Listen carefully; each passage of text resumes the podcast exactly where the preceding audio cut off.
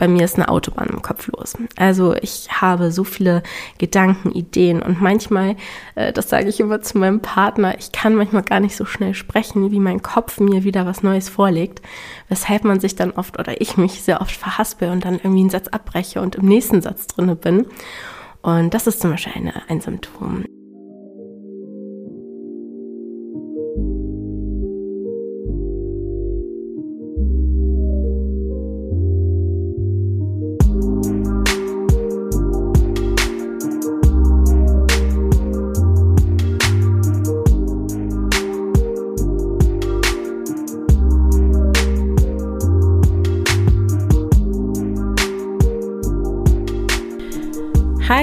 Und herzlich willkommen zu einer neuen Folge von Empowered by Women. Mein Name ist Anna Janina und ich sitze hier heute gemeinsam mit Michelle. Hallo Michelle, schön, dass du da bist. Hi, ich freue mich, dass ich da sein darf. Und wir haben uns echt ewig nicht mehr gesehen. Ich glaube, das letzte Mal bei meiner Bachelorabgabe kann das sein? Mhm.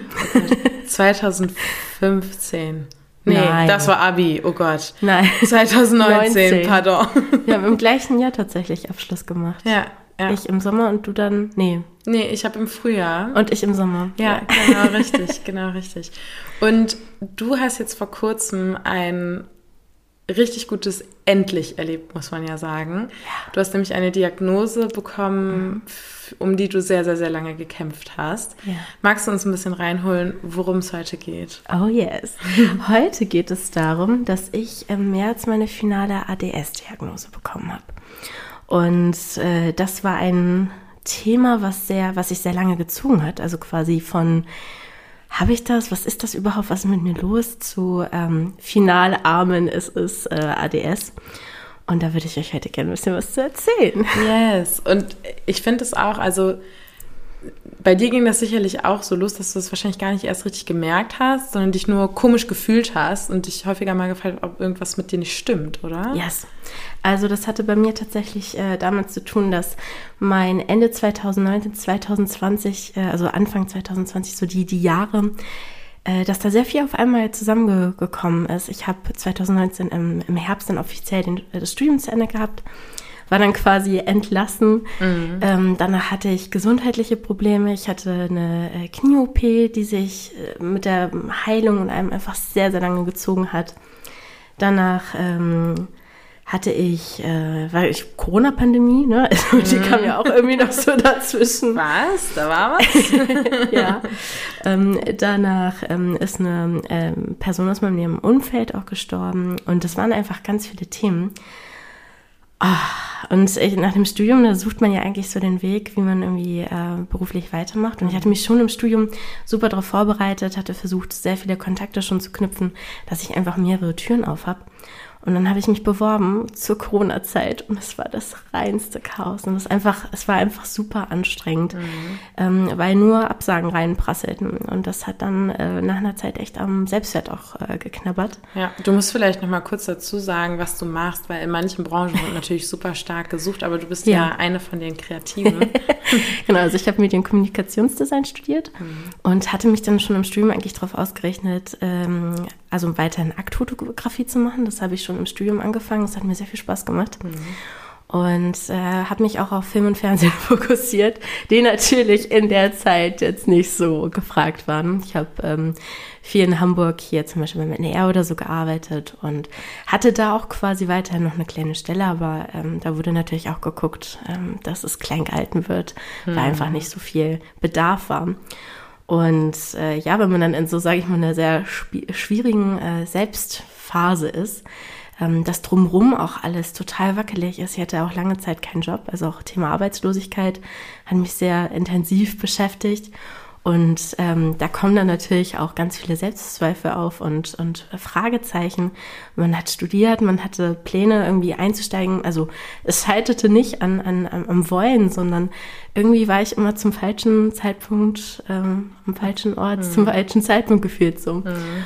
Und nach einer Zeit schwappte das dann so richtig über, dass ich echt kämpfen musste, äh, da nicht komplett äh, negativ mich einstellen, also dass ich negativ zu dem Ganzen eingestellt bin. Und das war sehr anstrengend, ja. Mm, das kann ich mir gut vorstellen.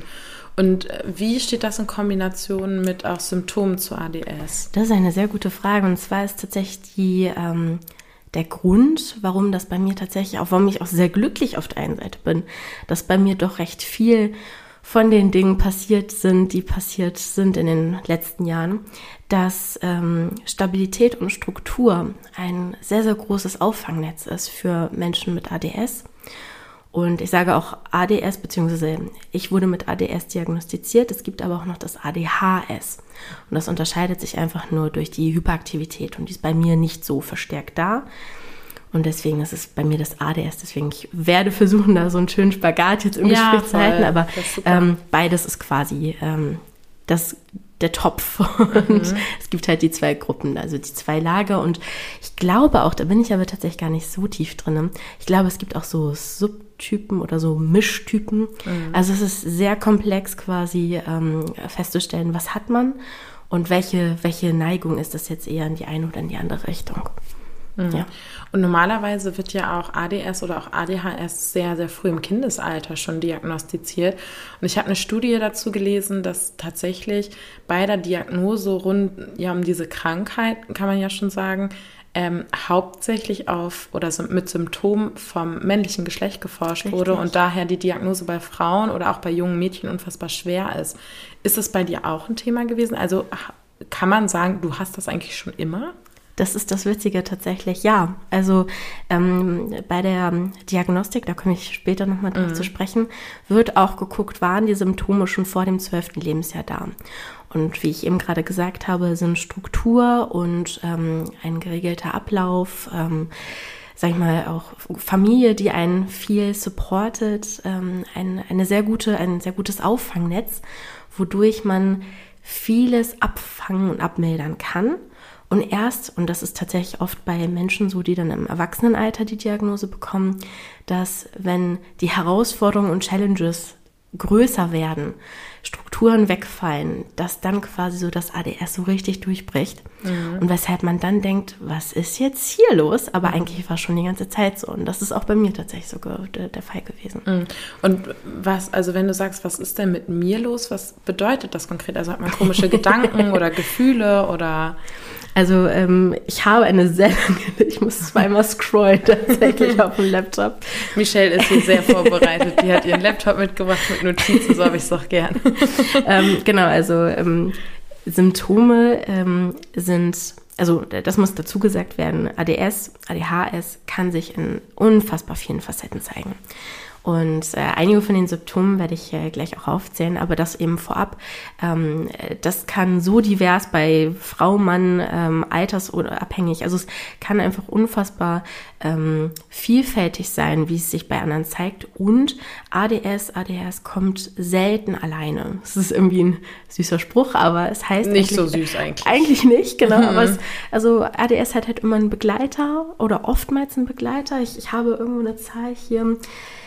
Äh, bei 80 Prozent der Menschen, die ähm, damit diagnostiziert werden, ist noch irgendwie was anderes mit in Kombination. Das kann zum Beispiel Autismus sein, das kann eine Angststörung sein, das kann noch ganz viele andere Facetten mit beinhalten.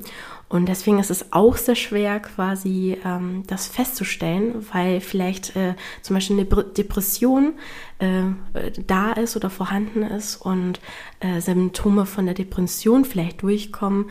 Ähm, und das vielleicht, also es ist sehr kompliziert, was das Ganze angeht. Aber zu den Symptomen, wir wollen uns sehr Also, ähm, die erste Sache ist Chaos im Kopf. Deswegen bin ich auch vorbereitet hergekommen. Mhm. Ähm, bei mir ist es zum Beispiel so, ich habe ständig bei mir ist eine Autobahn im Kopf los. Also ich habe so viele Gedanken, Ideen und manchmal, äh, das sage ich immer zu meinem Partner, ich kann manchmal gar nicht so schnell sprechen, wie mein Kopf mir wieder was Neues vorlegt, weshalb man sich dann oft oder ich mich sehr oft verhaspel und dann irgendwie einen Satz abbreche und im nächsten Satz drinne bin.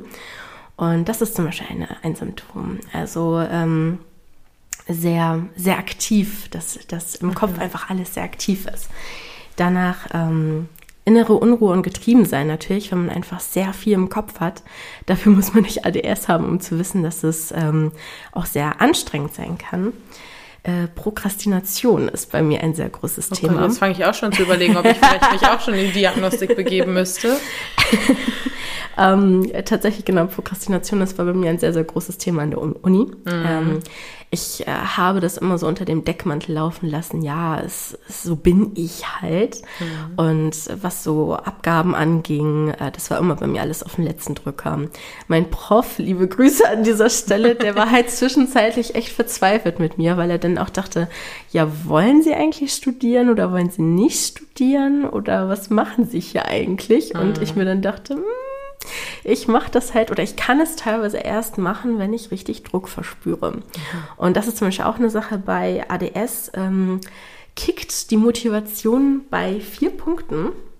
Und das ist Interesse, Neuheit, Herausforderung oder Dringlichkeit. Und wenn einer dieser Faktoren nicht da ist oder vielleicht auch mehrere einfach nicht so stark präsent sind, dann passiert bei mir nicht viel. Okay. Und äh, gerade so im Studium, das hat mich echt, also ich habe mich im Studium immer total blöd gefühlt, weil ich dachte, ich bin faul, ich äh, bin vielleicht gar nicht kreativ genug und ich bin eigentlich gar nicht dafür geeignet. Und eigentlich war es schon damals quasi mein ADS, was gesagt hat, hello, ich bin hier und zeige mich und du siehst mich nur noch nicht oder kennst mich nur noch nicht. Genau, Fokusproblem und Ablenkbarkeit ist auch nochmal ein großes, äh, also bei mir zumindest ein sehr großer Teil. Ähm, damit man sich das ein bisschen vorstellen kann, wenn ich mich an Schreibtisch setze und arbeiten möchte, fange ich mit Aufgabe A an. Danach äh, stolpert mir Aufgabe B oder irgendwie ein Interessensfeld B äh, äh, über die, die Augen. Und dann mache ich bei B weiter und vergesse A. Und dann kommt C, das kann manchmal auch einfach irgendwas sein. Ähm, oder ich drehe mich kurz um und sehe zum Beispiel einen Wäscheberg oder sowas und dann vergesse ich A und B und bin auf einmal bei C. Mhm. Und das heißt, ähm, wenn ich mich an den Arbeitstisch setze und versuche zu arbeiten, dann ist das nicht wie zum Beispiel bei meinem Partner, der sich morgens um 8 hinsetzt und um 16 Uhr dann sagt, so, und jetzt habe ich gearbeitet, sondern ähm, ich arbeite in Anführungszeichen, ich sitze von der Einstellung dran, ich arbeite jetzt und trotzdem passiert nicht viel Produktives. Und das kann so frustrierend sein, wenn man sich selbst auch fragt. Also ich habe sehr oft mit, mit ähm, Scham und auch Schuldgefühlen zu kämpfen, weil ich sage, hey, was hast du den ganzen Tag lang gemacht? Und teilweise habe ich super viel gemacht. Das sind dann so Kleinigkeiten wie ich habe jetzt mal Staub gesaugt und jetzt habe ich Wäsche weggeräumt und jetzt habe ich, äh, weiß nicht, wichtige Dokumente weggepackt, aber es war halt nicht das, was auf der To-Do-Liste stand. Mhm. Und dann liegt man quasi am, am Abend auf dem Sofa und denkt sich, ich bin total der Versager, ich krieg nichts gebacken. Oh. Und eigentlich äh, macht oder eigentlich kommt da sehr viel bei rum, aber es ist halt sehr unstrukturiert und ähm, ja, nicht, nicht das, was man sich selber vielleicht auch vorgenommen hat oder wünscht.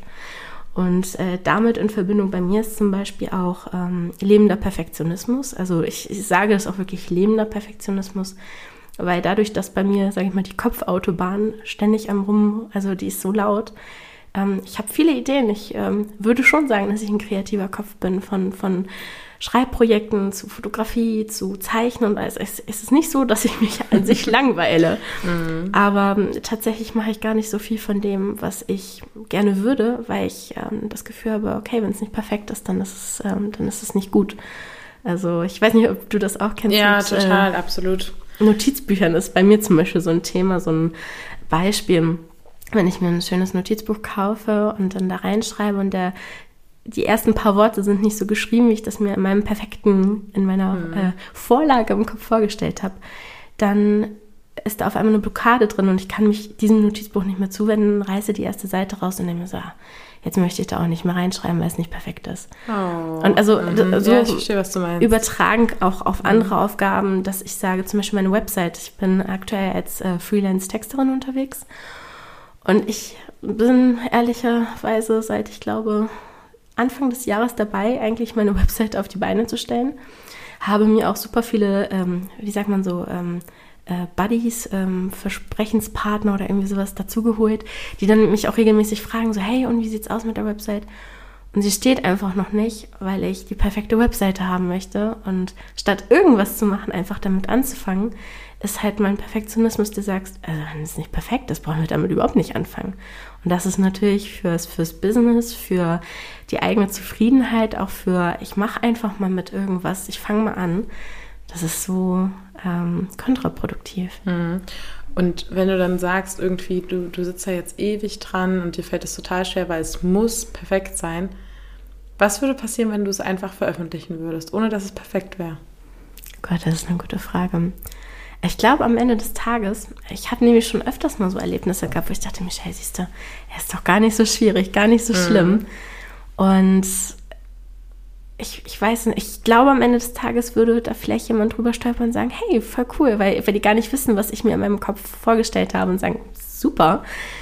Aber ich weiß, wie es aussehen soll und weiß dann, äh, das ist gar nicht so, wie ich das haben wollte. Mhm. Und ähm, ja, deswegen gibt es bei uns zu Hause ein, ein Motto. mein äh, Partner, dem ich echt, also ich glaube, ohne den ähm, wüsste ich, glaube ich, gar nicht, wie ich so von der mentalen Stabilität drauf wäre, weil der mich so, der gibt mir einfach sehr, sehr viel Liebe und ist mit sehr viel Verständnis dabei, wo ich manchmal echt denke, wie kann der noch verständnisvoll sein? Es geht gar nicht mehr. Und der sagt immer, er guckt mich immer an und sagt, einfach machen. Mach einfach. Irgendwie, mach einfach. Und ich weiß nicht, wie oft er dieses Mantra schon auf, auf und ausgesprochen hat, aber es ist äh, ja das Motto zu Hause. Hm.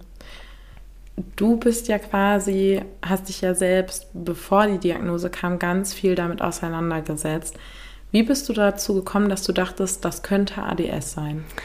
Also die äh, Symptomliste ist sehr, sehr lang. Also da, da kommen noch äh, einige Punkte dazu, die natürlich, ähm, wenn das mit so einer Wucht, also wenn quasi alle ähm, Punkte mit dazukommen, also ich zähle nur mal ganz kurz noch so auf wie ähm, Vergesslichkeit, Dinge verlegen, äh, spontane Impul äh, Impulskäufe, ähm, zu spät kommen, also quasi so eine Time Blindness zu haben, kein Gefühl für Zeit im Sinne von, man ähm, macht etwas, hat gleich einen Termin.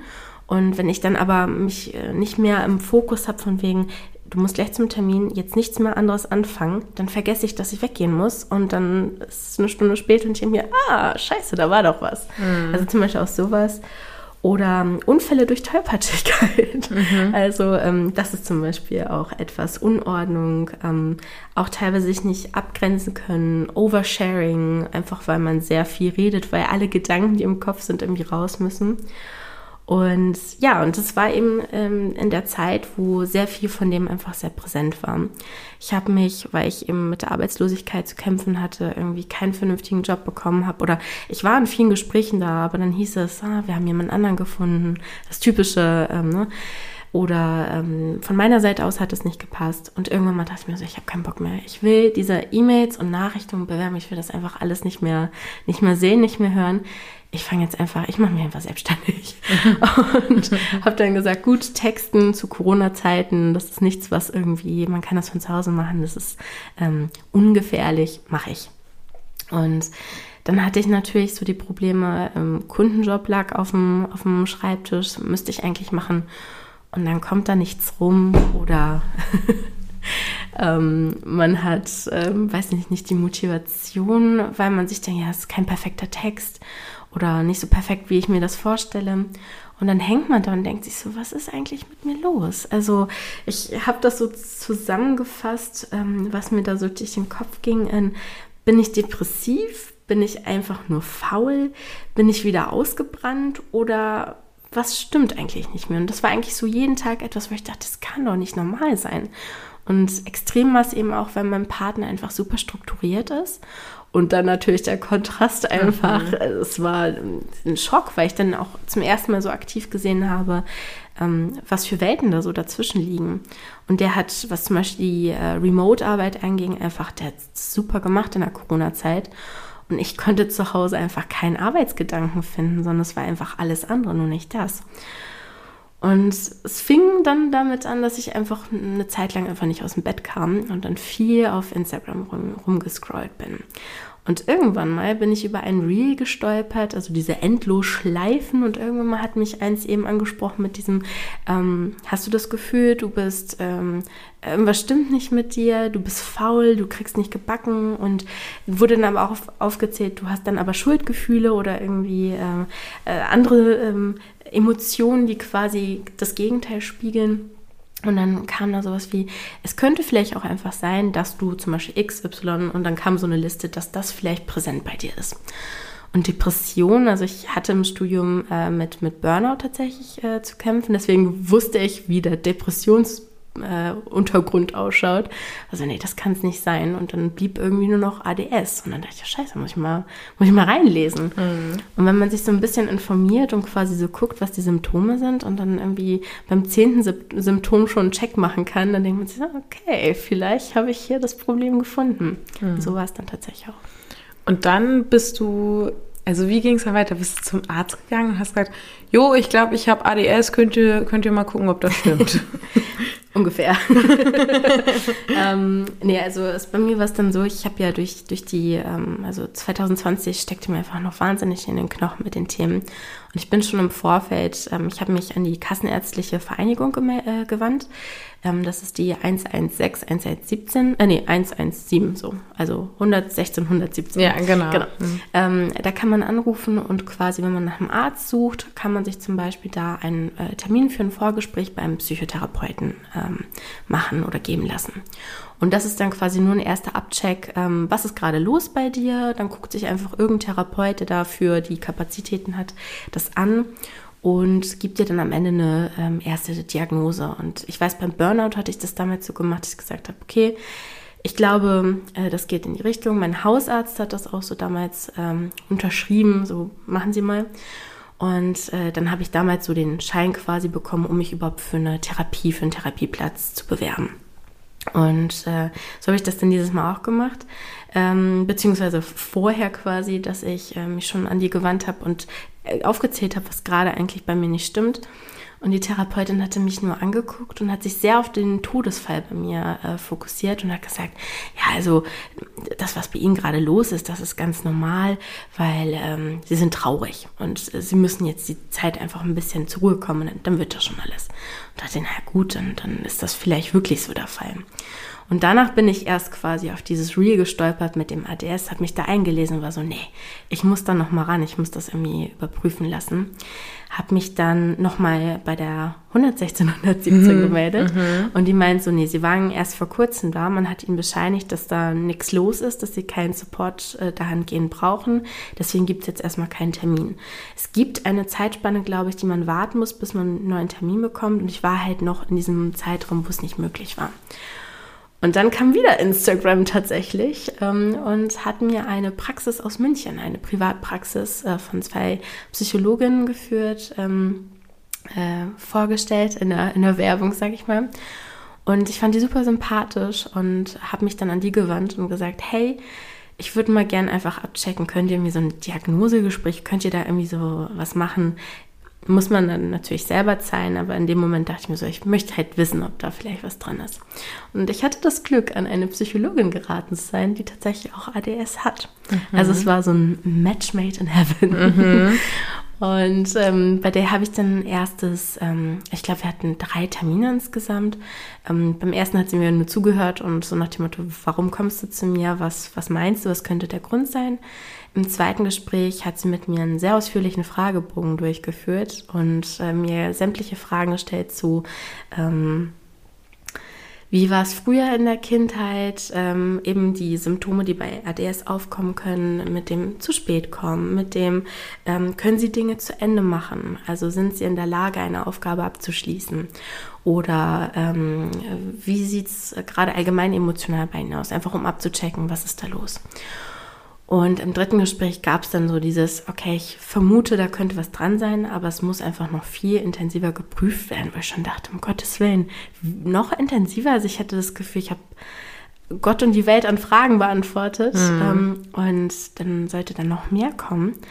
Aber ja, äh, sie hat mir dann gesagt, ich muss jetzt ähm, mir eine Klinik äh, oder zumindest einen Therapeuten suchen, der da diese offizielle Diagnostik machen kann.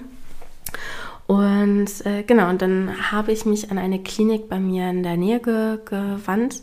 Ich wohne jetzt mittlerweile im Potsch und bin mhm. dann quasi ähm, in die, ähm, an eine Klinik in der Nähe ge äh, gegangen oder habe mich an die gewandt. Und hatte das Glück, also es war auch sehr viel mit Glück äh, verbunden, dass ich da angerufen habe und mir gesagt haben, ja, gerade hat, eben gerade hat einer angerufen und hat abgesagt, ähm, sie können bei uns die Diagnostik machen. Normalerweise ist es eine Wartezeit von zwei bis drei Jahren und dann denkst Holy du dir, shit. Wow, also wenn es natürlich urgent, also ich würde mal sagen, mein Partner hat Nerven aus Stahl und äh, ich glaube viel, viel länger, so unwissend hätte man das, glaube ich, nicht äh, weitermachen können. Ich find, ja, ich finde es auch schockierend, dass man, weißt du, so du bemühst dich schon darum, überhaupt eine, eine Diagnose dazu zu kriegen, nimmst dafür privat Geld in die Hand und dann hat man dahinter noch eine Wartezeit von zwei bis drei Jahren. Also das finde ich ja. schon erschreckend und ich frage mich dann immer, ist das Gesundheitssystem in Deutschland auf der psychischen Ebene überhaupt gut bei solchen Dingen? So, weil an sich, wir leben in einem super guten Gesundheitssystem, wenn man mhm. in den Weltvergleich geht. Ne? Ja. Aber bei solchen Themen, da frage ich mich immer, wie, wie kann das sein? Und wenn wir uns aber auch die Bevölkerung angucken, sehen wir auch, dass die Deutschen psychisch nicht gesund sind. Das, das, äh, das merkt man immer häufiger. Okay, also zwei bis drei Jahre Wahnsinn. ja, aber ich ähm, dann auch dachte, also äh, was macht man in der Zeit? Also wenn es wirklich einem akut schlecht geht mhm. ähm, und man eigentlich, also ich bin zum Beispiel jemand, ich bin sehr proaktiv. Also ich hatte zum Beispiel ähm, ähm, ganz am Anfang vom Studium hatte ich ähm, mit Panikattacken zu kämpfen, war da quasi schon mal in Therapie. Es hat mir unfassbar gut geholfen. Ähm, ich hatte dann zum Ende mehr oder weniger des Studiums hatte ich ähm, dann mit einem Burnout äh, zu kämpfen also es war ein, eine sehr intensive Zeit, aber ich habe so unfassbar viel gelernt und gerade auch die Therapien. Ich habe zwei ganz wundervolle Therapeutinnen gehabt. Ich habe das bei getrennten ähm, mhm. Therapeuten gemacht. Und ähm, ich habe da so viel für mich mitnehmen können, dass ich sage, das sollte jeder Mensch machen. Ähm, psychische Gesundheit, und das muss nicht mal sowas wie ADS, Autismus oder was auch immer sein, das kann einfach eine schwierige Zeit sein, die man gerade ähm, erlebt, wo man jemanden braucht, der einem neutral zur Seite steht und ein wie bei einem Armbruch zur Seite steht und sagt, mhm. hey, wir kriegen das, gerade wenn es auch so frische Sachen sind, dann kann man ja super gut ansetzen. Aber wenn man bei Themen oder Themen hat, die man, weiß nicht, seit Kindheit mitschleppt und nicht richtig aufgearbeitet hat, das wird ja, das dauert ja einfach auch eine Zeit, bis man sowas dann für sich gesäubert äh, wieder weglegen kann. Und ja. das ist schockierend. Ja. Und ich finde, also ich habe das auch ganz proaktiv gemacht, weil ich auch gemerkt habe, dass es mir zum Beispiel in vielen Teilen nicht gut ging. Und das ist einfach, du verstehst dich auf einmal selbst viel, viel besser. Und das mhm. unterschätzt man. Also dieses zur Therapie gehen, um zur Therapie zu gehen oder oh Gott, ich gehe dann zur Therapie, darum geht es halt überhaupt nicht, sondern es geht darum, man kann danach einfach oder ich kann seitdem ein glücklicheres, zufriedeneres, schöneres Leben führen. Ja.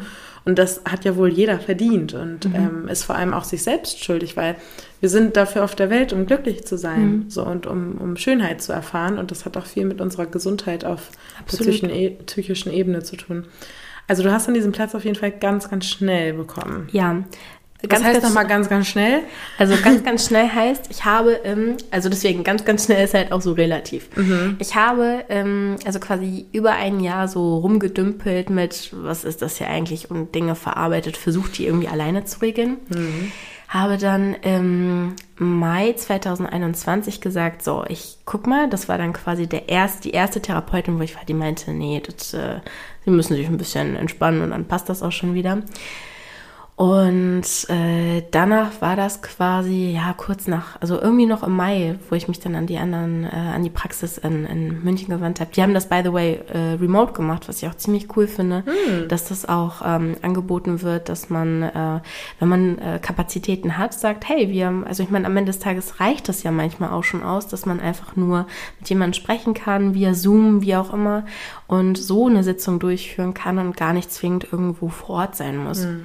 Und äh, genau, also es war Mai 2021 und im September, Ende September habe ich mich da gemeldet und war so, hey, ich würde gerne zu, äh, zu euch kommen, würde gerne Platz bekommen. Und dann hieß es, ja, sie kriegen einen, der Termin findet aber erst im Dezember statt. Und dachte mir so, okay, also es ist auch wieder nicht so super schnell, man muss auch noch ein bisschen warten.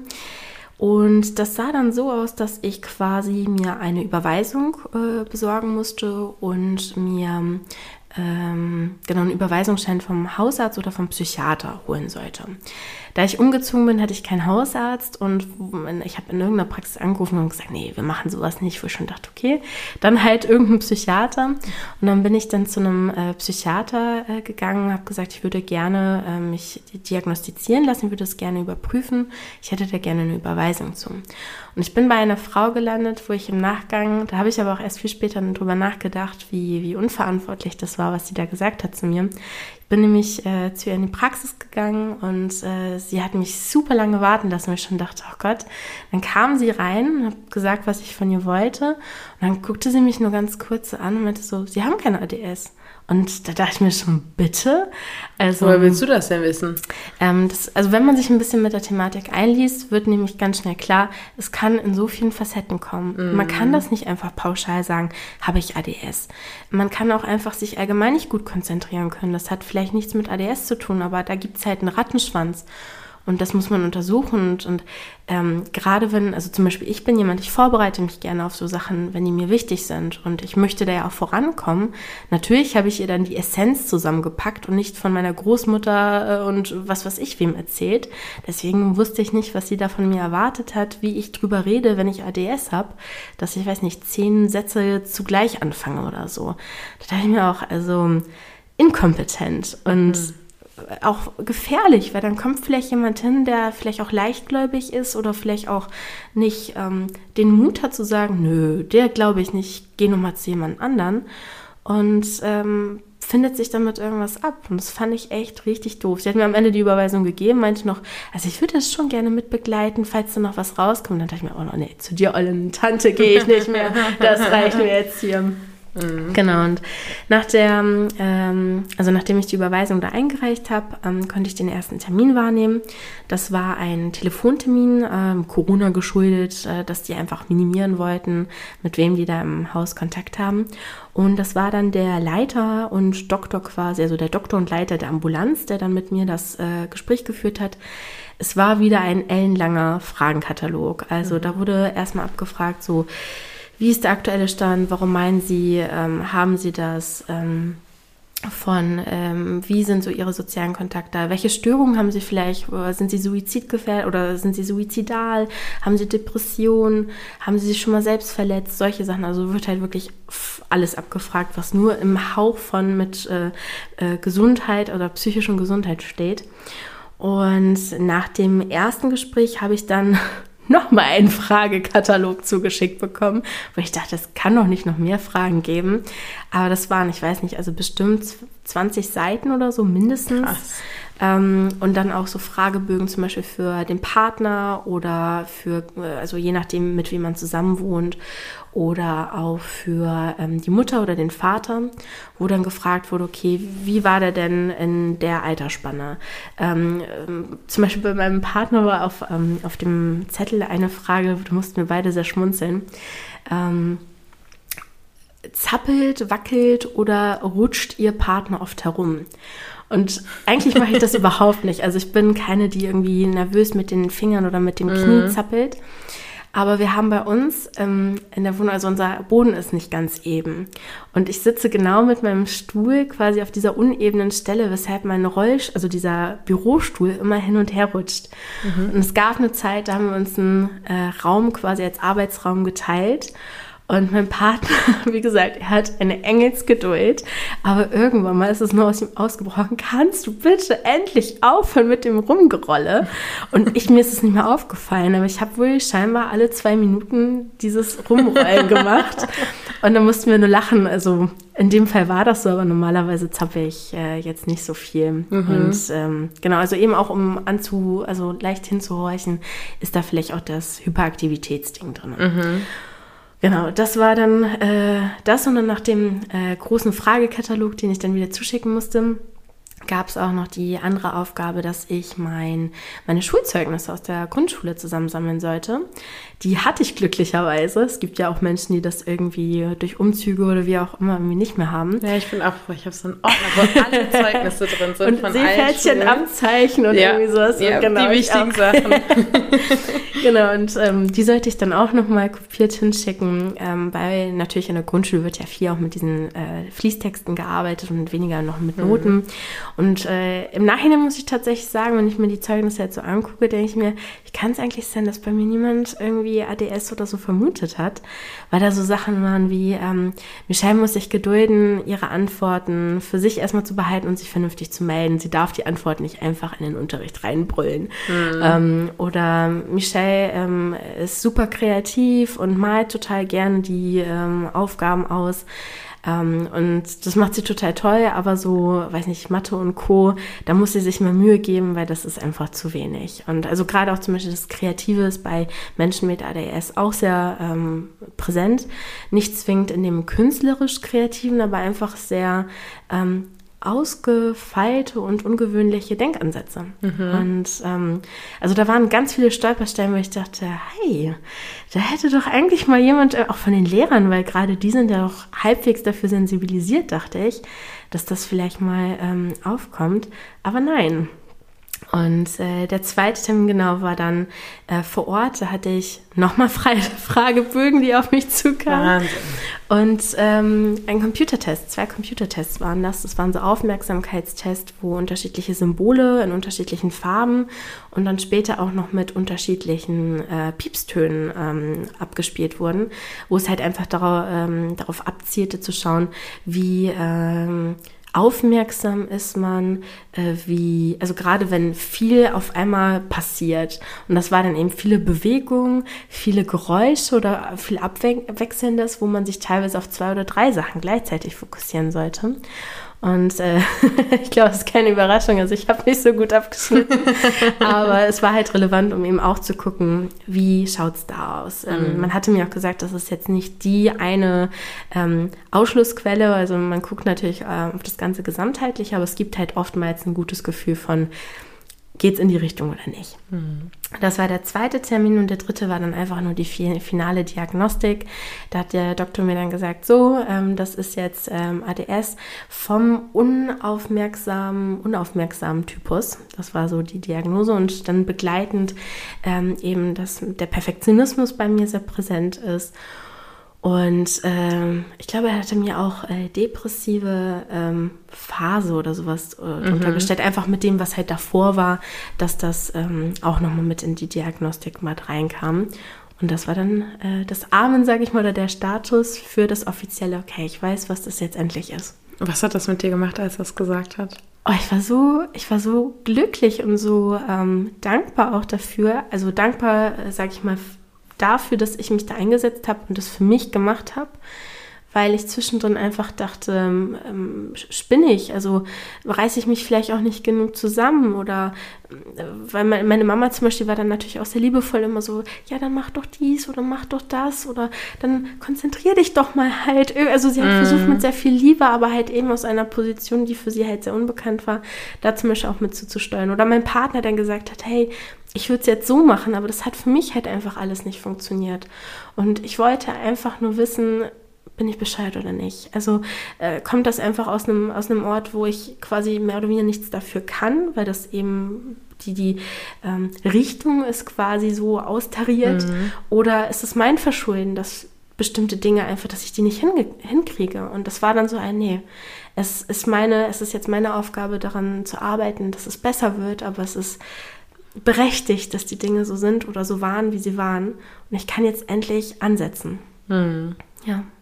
Und wie hast du dann angesetzt? Also die Diagnose ist ja jetzt noch nicht so lange genau, her. Das war März, Anfang März. Und das Problem ist, da sind wir wieder beim Gesundheitssystem. Ähm, die Empfehlung war, dass ich ähm, mir einen Psychotherapeuten suche und eine kognitive Verhaltenstherapie mache, mit der ich quasi im Alltag lebend gucke, wie ich neue Tools, neue Strategien und sowas ähm, integrieren kann und dann an den großen Baustellen bei mir, wie ich damit zurechtkomme. Mhm. Dann zusätzlich wurde auch noch gesagt, dass eine medikamentöse Einstellung ähm, empfohlen wird. Mhm. Ähm, beim, beim ADS ist es ja so, ähm, ich möchte da auch nur sagen, ich bin nicht 100% in allen Bereichen informiert, gerade was das Medizinische so angeht. Aber soweit ich mich eingelesen habe, geht es um die Dopaminregulierung. Mhm. Ähm, das heißt, bei ähm, äh, Neurodiversen, das sind so Menschen eben Autisten oder eben Menschen mit ADS, ähm, ist das wellenartig, wie quasi der Fokus und die Konzentrationsfähigkeit auch da ist und in sehr starken Spitzen auch. Und bei, sage ich mal, in Anführungszeichen normalen Menschen ähm, ist das sehr gleichbleibend und, sage ich mal, ähm, ausbalanciert. Und medikamentöse Einstellung kann gerade für den Anfang sehr sinnvoll sein, um sich so ein bisschen zu fokussieren, um ein bisschen runterzukommen und dann quasi mit den Tools, die man dann in der Therapie an die Hand bekommt, besser ansetzen zu können und dann eben zu schauen, brauche ich das weiterhin, hilft mir das? Oder kann man die Medikamente vielleicht sogar irgendwann mal absetzen, weil man mit den Tools ganz gut zurechtkommt. Mhm. Das heißt, letztendlich ist ADS mm, eine Art und Weise, wie das Gehirn anders funktioniert und jetzt nicht irgendwie ein Gendefekt oder so. Richtig, genau. Und man kann auch damit sehr, sehr gut leben. Also die Psychologin, die mich da begleitet hat, die ähm, hat auch gesagt, sie selber nimmt keine Medikamente, weil sie ähm, selber einfach gut damit klarkommt und sie einfach gelernt hat, ADS im Alltag zu integrieren und ähm, sich gut damit, also gut klarkommt und sich damit wohlfühlt.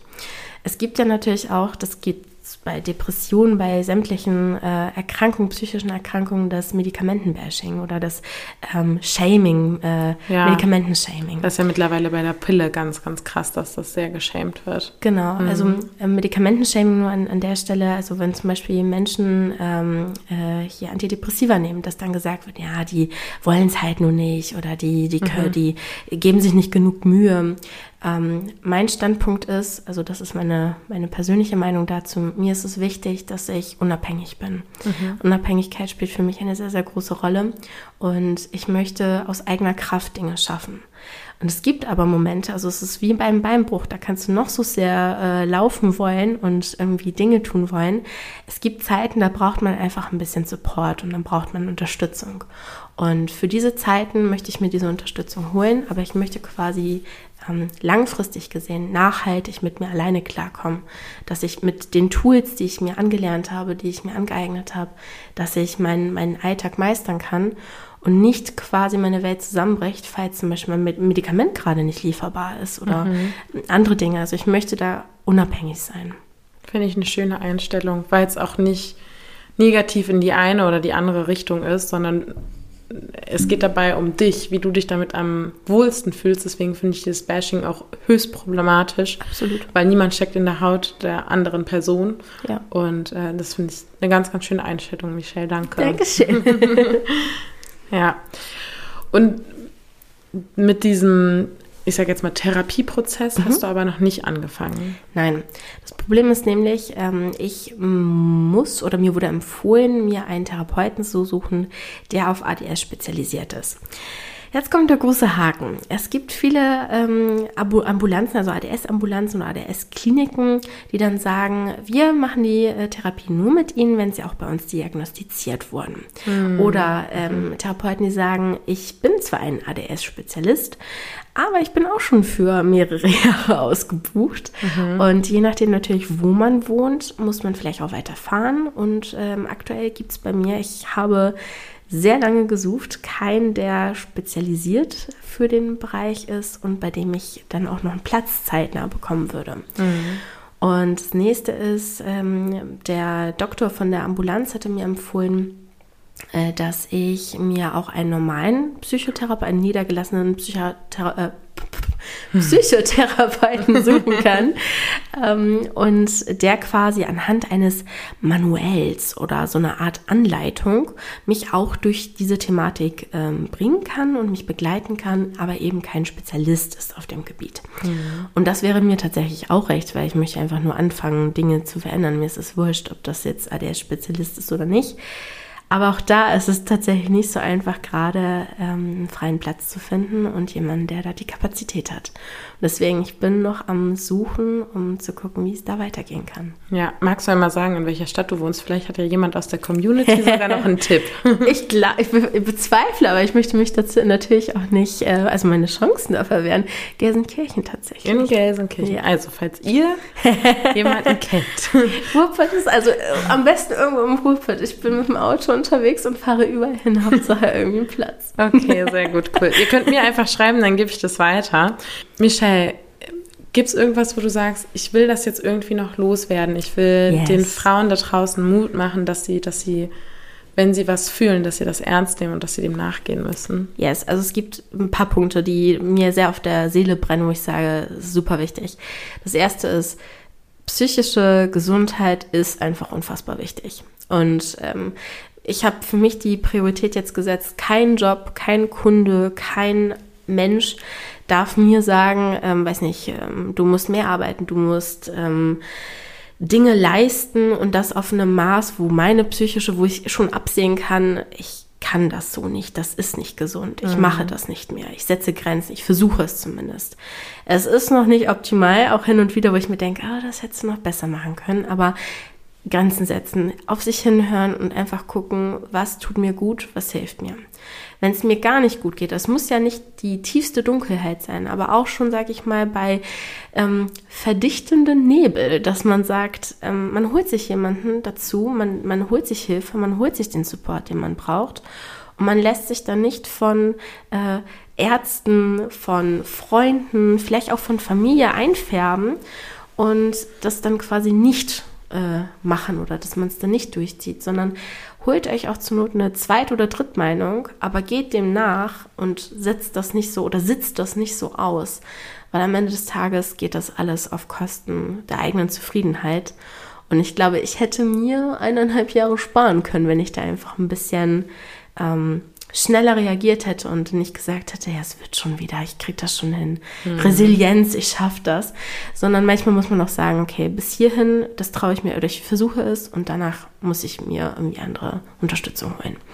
Und äh, das nächste ist, ähm, sich gute Menschen zu holen ein, ein, eine gute Basis aufzubauen. Also jetzt unabhängig von gesund schlafen, gesund essen, Sport machen und die Dinge, die man halt auch an die Hand bekommt, wenn es um psychische Gesundheit geht.